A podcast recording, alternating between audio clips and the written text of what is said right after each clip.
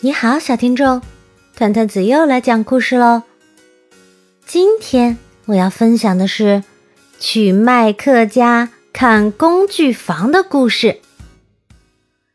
麦克准备给布法一个惊喜，工具箱里有他需要的各种工具：折尺、锯子、锤子、电钻和螺丝刀。有了这些。他就能变出一个漂亮的小木屋。麦克又要开工了。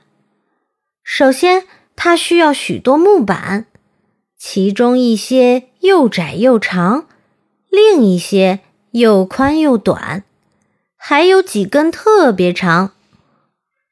步法用鼻子将木板一块一块拱过来，麦克用折尺。对他们一一进行测量，他必须测量的非常仔细，才能确保尺寸合适。麦克沿着标好的虚线锯开木板，得到想要的长度。步法在一旁犯嘀咕：“锯子可真厉害呀！”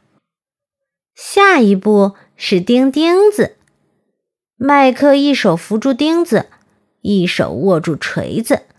乒乒乓乓地在地板上敲了起来，钉子将木板和木条固定在一起，形成结实的框架。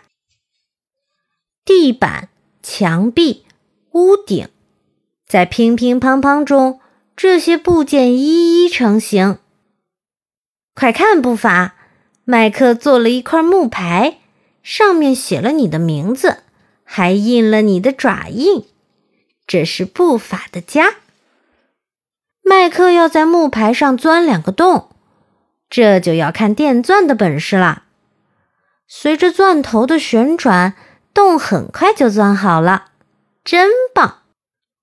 现在轮到螺丝刀登场了，它能拧紧螺丝，将木牌牢牢固定在墙上。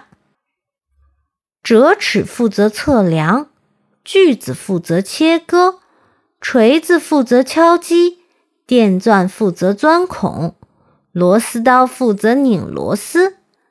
这些工具都圆满的完成了任务，可以回工具箱休息了。这个惊喜就是布法的新家，一栋精致漂亮的小木屋。